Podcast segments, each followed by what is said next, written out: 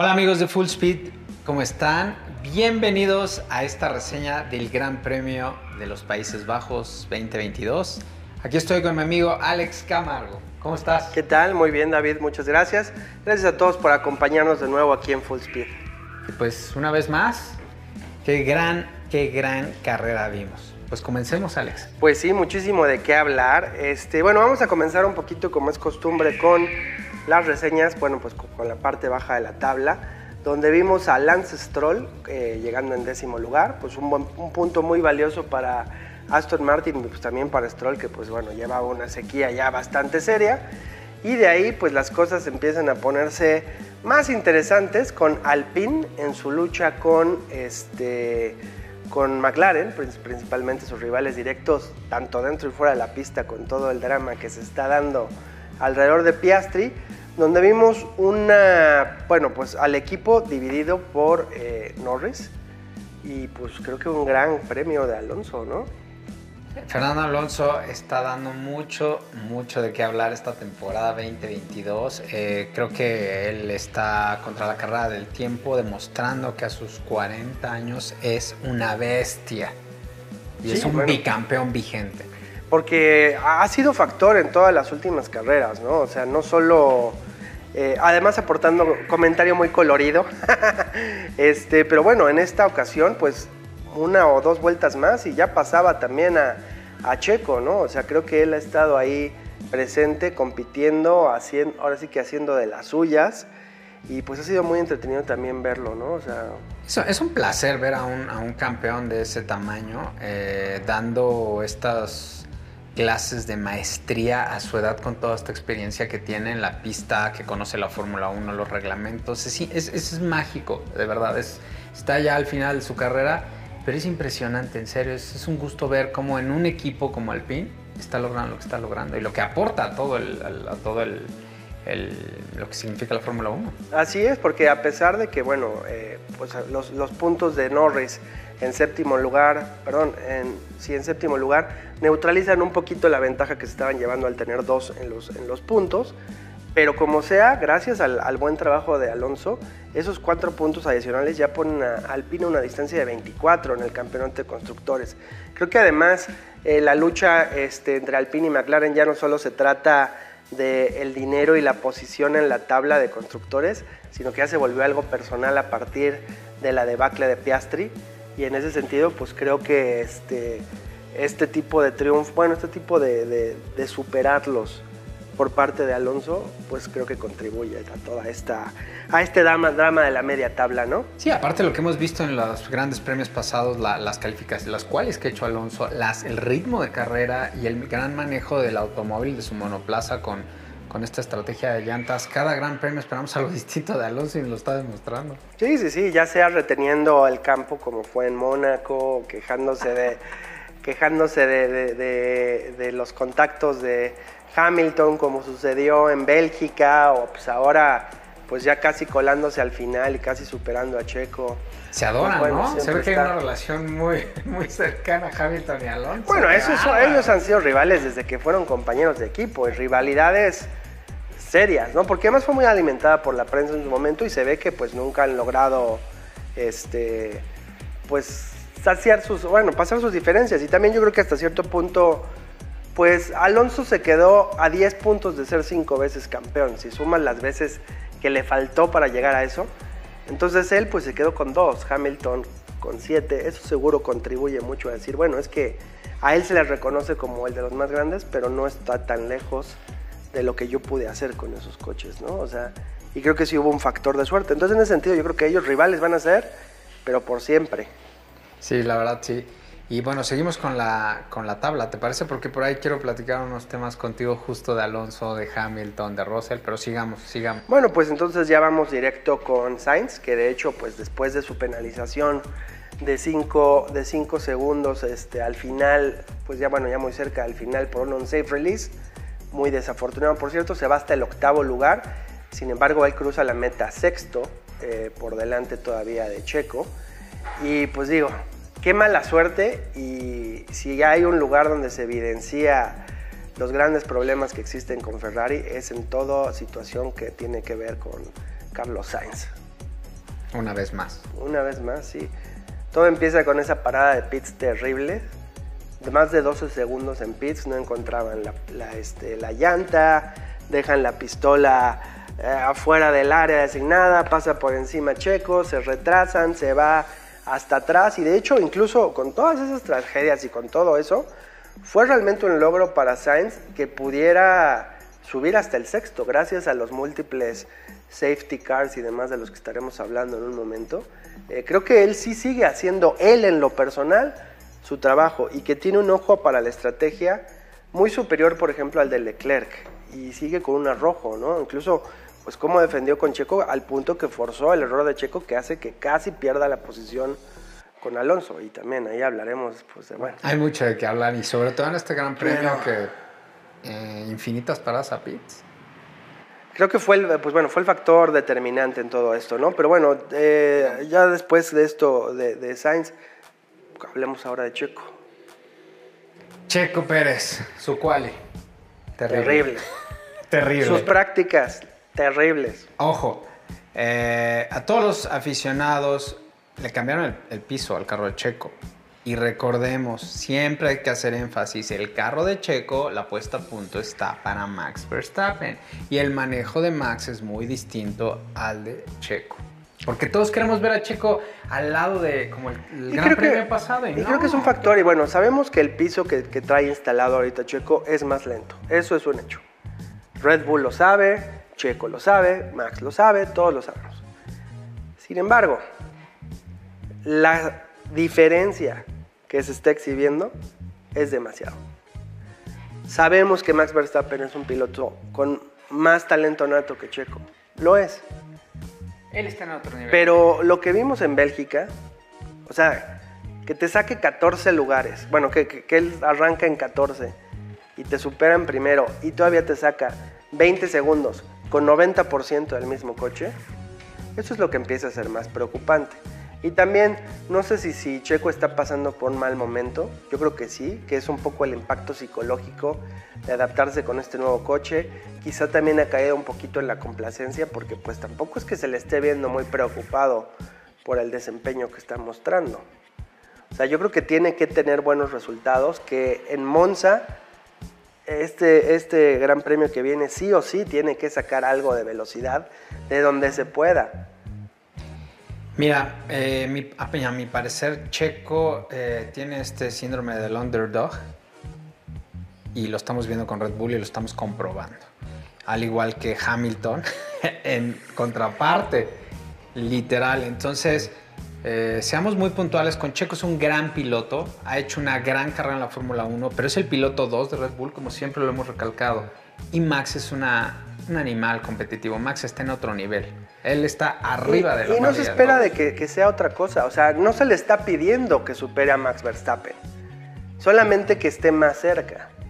O sea, ahorita creo que él está más como en una... Lleva a damage control desde que ganó Mónaco. Y el problema es que ya fue hace mucho tiempo que sucedió la victoria en Mónaco. Digo, eh, la semana pasada acaba de lograr un segundo lugar. Eso es algo que le aplaudiríamos y celebraría todo México antes de Checo. Hoy en día está en otra situación. El problema es que no es que sabemos que puede dar más. Yo creo que es a mí lo que, lo, que, lo que a mí me, me, pasa. Sé que puede dar más, sé que puede correr mejor, sé que puede encontrar mejor velocidad, sé que puede defender mejor. Lo vimos cuando lo, cuando lo rebasa Hamilton. O sea, su defensa fue prácticamente inexistente. Después lo rebasa Sainz. O sea, ese es el problema. Sí, entiendo que no iguales a, no, no iguales a, este, a, Verstappen, va. Siento que el problema empieza aquí, no está tan enfocado como con el checo que vimos en Abu Dhabi, ayudando a Max, el checo que vimos en Mónaco, ese es el checo, pero no lo mantiene. Quizá un poquito lo que le pasó es que el saber que tenía este año y el siguiente le adormecieron esa ese instinto de supervivencia. Que está acostumbrado a eso. Que está acostumbrado a estar en el filo. Entonces, ¿puede ser eso? Pues sí puede ser, porque sí, sí es un piloto que tiene el síndrome del underdog. Sin embargo, pues también está en un equipo que es muy poco tolerante. Tiene la suerte de que no hay con quien cambiarlo, ¿eh? Porque si no, ya se estaría hablando que para la próxima temporada se cambie. Claro, si Red Bull logra llevarse, y, y lo va a lograr, el campeonato de pilotos con Max, el campeonato de constructores, que ya lo tiene prácticamente en la bolsa, y Checo queda segundo, tercero, cuarto, quinto, pues para ellos es un poquito irrelevante, eso es algo que ya solo le interesa en la realidad a Checo, mientras él siga pudiendo hacer un escudero. Pero sí se espera más y sí puede dar más y sí debe de, mantener su competencia contra Leclerc, porque el hecho es que ahorita ya empataron. Y el problema también es que Mercedes ya se acercó. Y eso es una realidad. Y Russell es su dolor de cabeza. Así como el checo lo es para Hamilton, pues ahora Russell es el dolor de cabeza de, Pérez. Entonces, creo que también no hay que perder de vista que a pesar de que es el piloto número 2 de Red Bull y a pesar de que tiene muchas posibilidades de quedar segundo, eh, es bien importante que no pierda de vista a él que atrás viene Leclerc. Bueno, Leclerc ya está a su lado, pero Sainz Russell y Hamilton. Son cuatro pilotos que le van a meter presión de aquí hasta que acabe la temporada. Si Checo no se enfoca en eso y está en otra cosa, va a perder lugares. Sí, sí, la realidad es que su pelea ya no es con Max, o sea, lo dejó de ser desde hace muchas carreras. Max nada más pelea con él mismo. Sí, pero Checo sí trae una pelea clara y todos esos que mencionamos, o sea, el que se podría decir que es el menos fuerte de esos es Carlos Sainz. Y Carlos Sainz lo ha superado en varias ocasiones. Entonces, o sea, estás contra los grandes y eso es lo que se espera de ti si estás en un equipo de primera. Pues vas a estar contra los grandes. Más fácil no se va a poner, ¿eh? Sí, hablemos, seamos puntuales. Hoy, después del Gran Premio de Países Bajos, está Max, estos cuatro, cinco son, Russell, Hamilton, Checo y los dos de Ferrari. Son cinco y lo demás del resto. Sí, sí, sí. y la pelea está ahí, o sea, la pelea que, que, se mantiene viva es McLaren contra Alpine en la tabla baja, lo demás ya es pues un poquito irrelevante y además está ya muy fijo en cómo puede quedar. Y del otro lado es quién va a quedar, quién va a quedar segundo y tercero. Porque imagínense que Russell, que todavía está en la lucha, Russell a fin de cuentas tiene 188 puntos contra 201. O sea, para Russell, si él se logra colocar en el segundo lugar del campeonato de pilotos, eso es un triunfo por donde lo veas. Si Mercedes logra superar a Ferrari, entonces lucha hay, no por el primero. Y hay que tener en cuenta que tanto Mercedes como Ferrari son equipos muy orgullosos. Quizá más ahorita Mercedes que Ferrari, que ya pues prácticamente dijeron, bueno, ya perdimos, ya ni modo porque tampoco se le ve mucha garra de ir muy preocupados de que les gane Mercedes, pero Mercedes iba por todo contra Ferrari.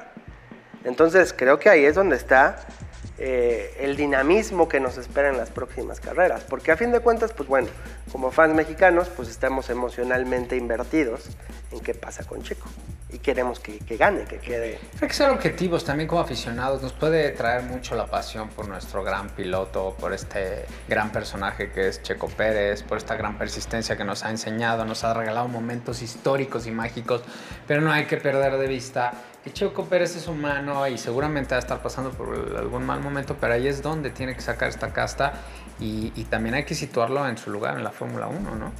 Claro, y también como ya lo mencionamos en otra ocasión, o sea, si queda si acaba quedando en el peor de los casos en sexto lugar, que sería terrible, pues al fin de cuentas no pasa nada. Mientras no haya con quién sustituirlo el próximo año en Red Bull, pues las cosas van a seguir como son. La cosa es que no se trata de, no se trata de eso. Como lo dices, yo creo que aquí el apunte es Checo da y tiene para más. Y tiene que ponerse las pilas, porque pues, el podio que acabamos de ver en, Países Bajos fue un podio pues, bastante bueno, bastante equilibrado. Bueno, y ese podio que vimos, ese va, se va a repetir en múltiples ocasiones por los próximos años. O sea, esas son las tres máximas estrellas de la Fórmula 1 quizá ahorita. Como, como mencionábamos hace rato, bueno, como platicamos hace rato, cada equipo tiene su número uno. Probablemente en Mercedes ya esté quedando claro, la estafeta se está pasando a George Russell. No porque el equipo lo desee, porque no le están dando preferencia sino porque él se la está tomando. Eso es algo que, que debemos de dejar muy claro. En la Fórmula 1 ustedes saben, amigos, que hay piloto 1 y 2. Y el coche del piloto número 1 es la puesta a punto y el 2 se tiene que adaptar a esta puesta a punto. ¿Qué está pasando en Mercedes? Russell es más rápido que Hamilton. Sí, bueno, y además ahorita, en, en esta ocasión además vimos muy, alguna parte muy importante, que fue el gran acierto que tuvo Russell de él pedir el cambio por las llantas rojas al final. Que ese fue el gran diferenciador. O sea, Hamilton se quejó de, las decisiones que tomó el equipo al dejarlo con amarillas, que en mi opinión fue Harakiri y en mi opinión falló la estrategia de Mercedes en ese punto.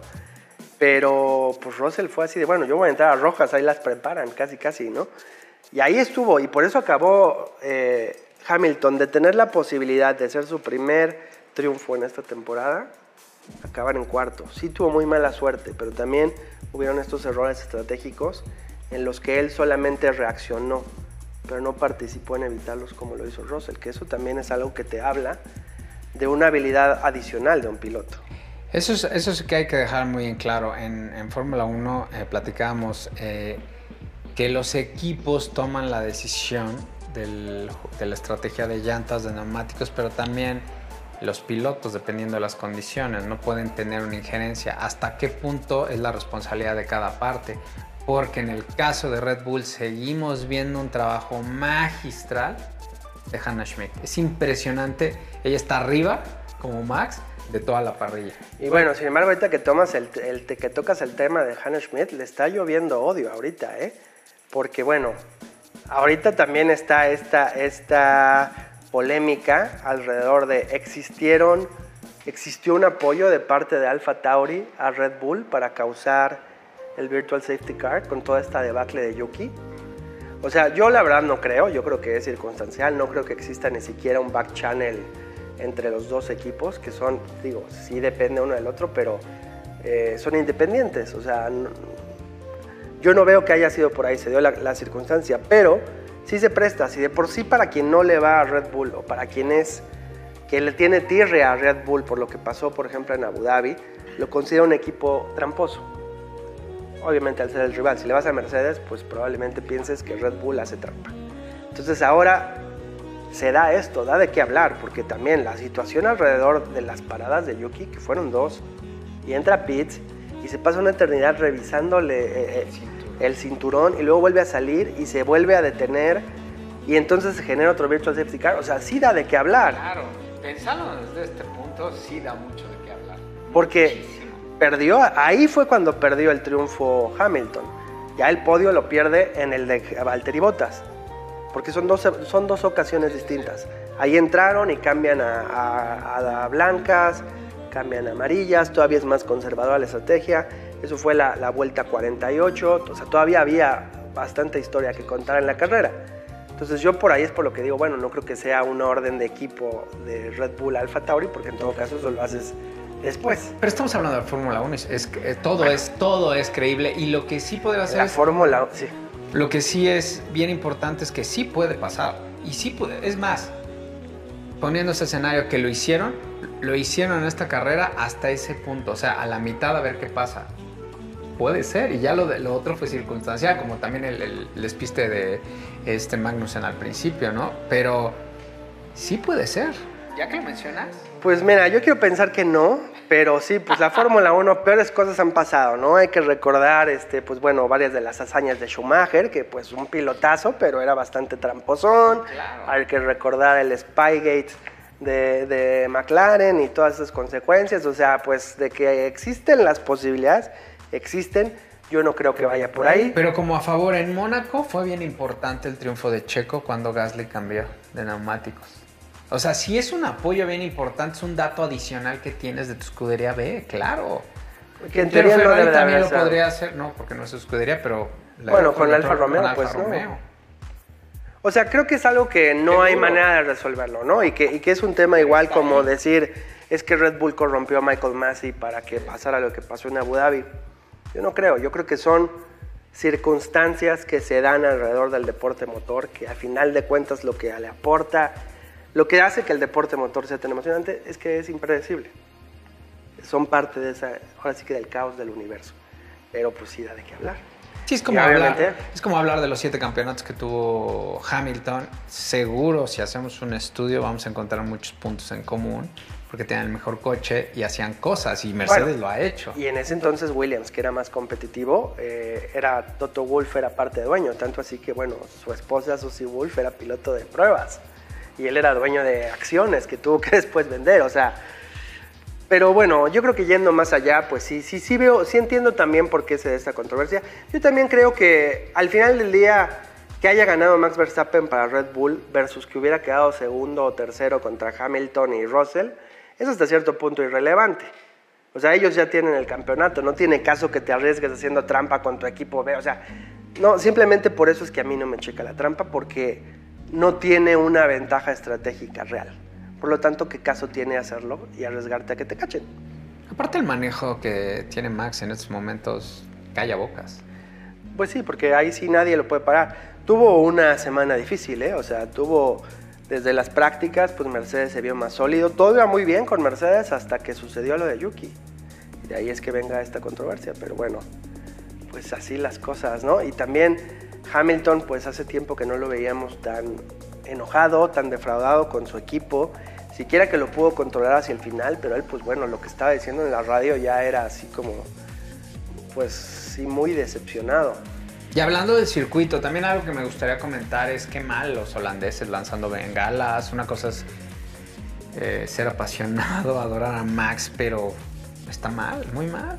Y, los hostiles que se comportaron contra Hamilton, eso para mí, yo no adoro a Hamilton, pero eso no se vale. Pues de hecho está ahí incluso pues ya, por ejemplo, Alonso con las eh, declaraciones que ha tenido, que pues bueno, siente que ahora hay mucho nuevo fan de la Fórmula 1 que no le tiene el respeto ni el entendimiento a lo que realmente implica. O sea, no es un deporte que tradicionalmente fuera de seguidores, de hinchas, como de, bueno, yo le voy a este y todos los demás son unos idiotas. Normalmente era un deporte de más de caballeros en que admiras y respetas a todos, pero tienes tus preferencias y siempre está por delante la seguridad. Creo que aquí es algo que sí se está perdiendo con tanto nuevo fan que no tiene quizá el conocimiento, la, apreciación, e, e, el saber lo que implica estar en esos coches a esas velocidades. Porque sí, o sea, estaba aventando bengalas a la pista. Eso es un peligro para todos y eso puede causar que veten hasta la pista.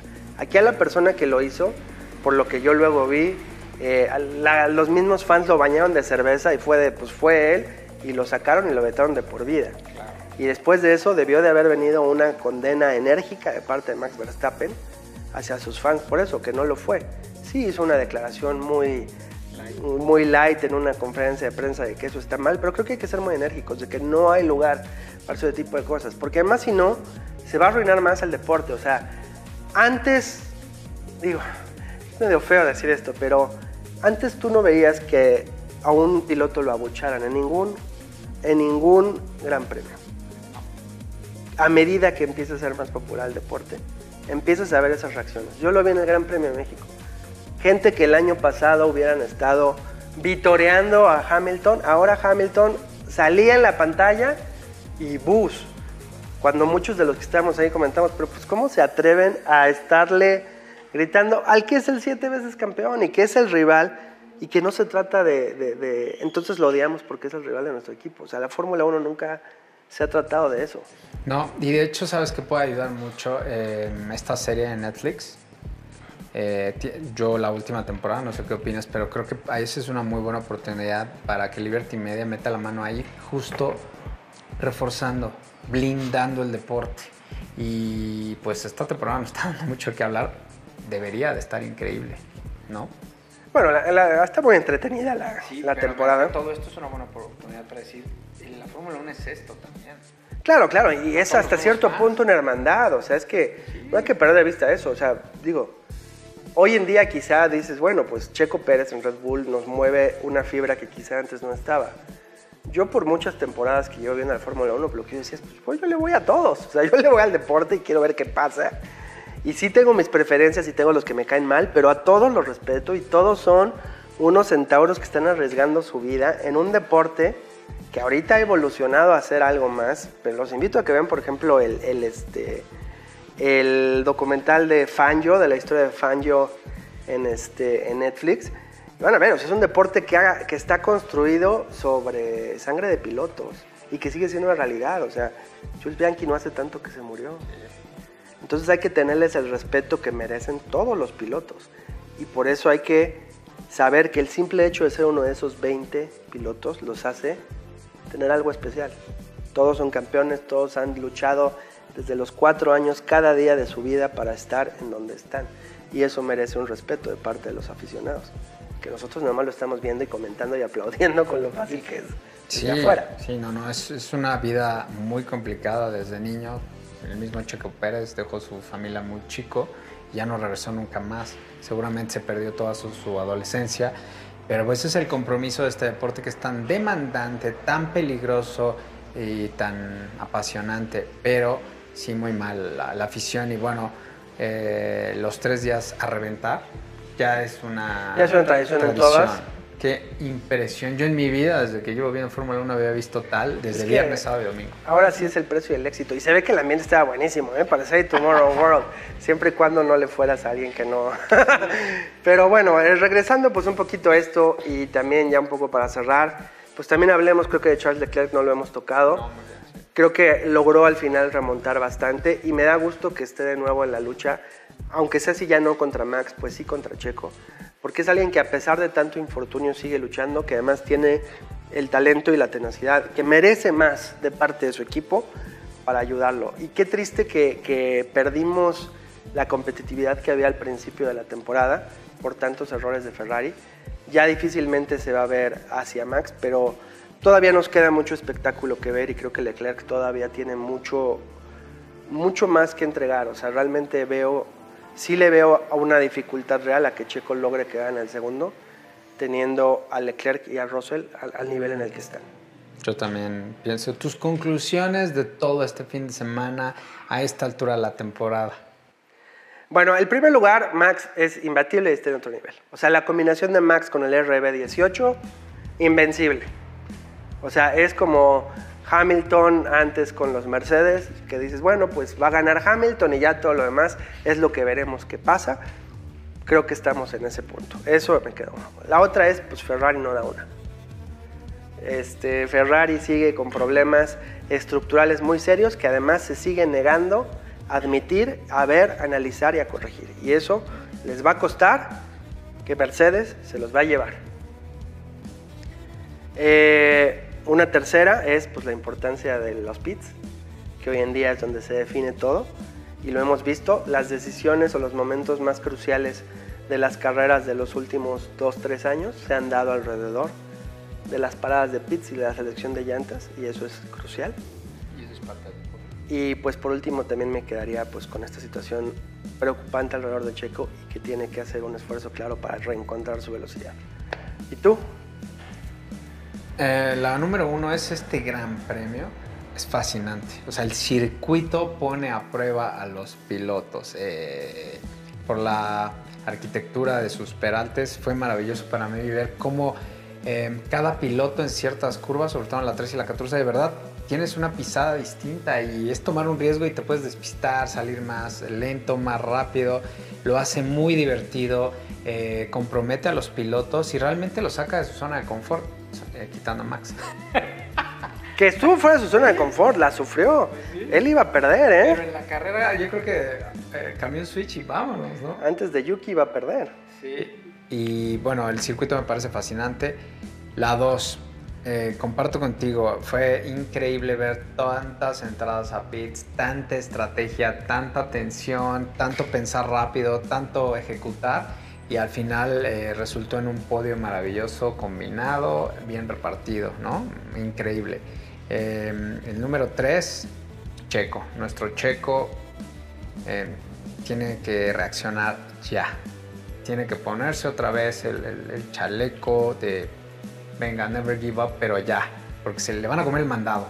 Vienen grandes premios eh, muy, muy demandantes, ¿no? Viene Monza, viene Interlagos, Estados Unidos, Suzuka, que es maravilloso. Son grandes premios rapidísimos, ¿no? Y que llevan al piloto al tope. Entonces, si no se pone listo, como dices tú, comparto, Russell y Leclerc se lo van a comer y hasta Sainz.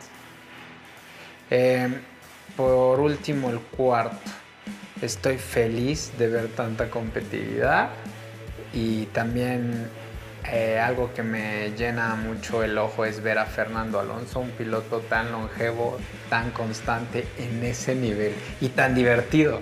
O sea, se nos va a Betel pero deja un Alonso al 100, ¿sabes? Y dando estos comentarios tan picantes con tanta experiencia que tiene y tan asertivos que dices... Alguien lo tenía que decir, Fernando, qué bueno que fuiste tú. y básicamente estoy muy contento de compartir con todos ustedes y contigo estas reseñas, de verdad. Pues sí, la verdad es que lo mejor de todo es que nos sigue dando mucho entretenimiento, mucho de qué hablar cada fin de semana. Pasan cosas que ni te explicas cuando pues ya habías, pensabas que has visto todo, van y pasan nuevas situaciones y creo que esa es la belleza de este deporte, ¿no? Y lo que no hay que perder de vista, que sí es un deporte que no se trata solamente de uno, o sea, decir, este es mi equipo, sino de lo que es el entorno en sí. El gran circo lo que tiene es eso, hay que disfrutar todos los actos. Es un gran, eh, como lo mencionaste, hay que, hay que respetar esa gran hermandad de 22 pelados que se rompen el alma todo el año. Tienen muy poquito periodo de vacaciones, pero todo el año se, están partiendo el lomo y arriesgan su vida. Creo que sí es una gran falta de respeto eh, tratarlos eh, de manera agresiva. honestamente. Entonces, y, y también a todo el equipo que forma parte de una escudería Fórmula 1, están en otro nivel. Son equipos de alto desempeño. ¿No? Entonces creo que hay que ser un poco más... Eh, pues ahora sí que más empáticos como todo en la vida, entender lo que hay detrás, entender lo que cada quien está jugando. Hay que disfrutar. Y a fin de cuentas creo que así se, disfruta todo más, ¿no? Y pues bueno, queríamos espectadores, ah, bueno, queríamos, queríamos, queríamos dinamismo, dinamismo está. Y pues bueno, además Monza, pues ofrece más sorpresas que nada. La vuelta más rápida, que recordar el año pasado y pues bueno, creo que todavía sorpresas nos quedan bastante, pero pues bueno, ya para cerrar, pues muchas gracias por acompañarnos en un episodio más de Full Speed. Los invitamos a que dejen sus comentarios, le den like, se suscriban y pues muy pronto lo estaremos viendo para la previa del Gran Premio de Italia en Monza. Monza.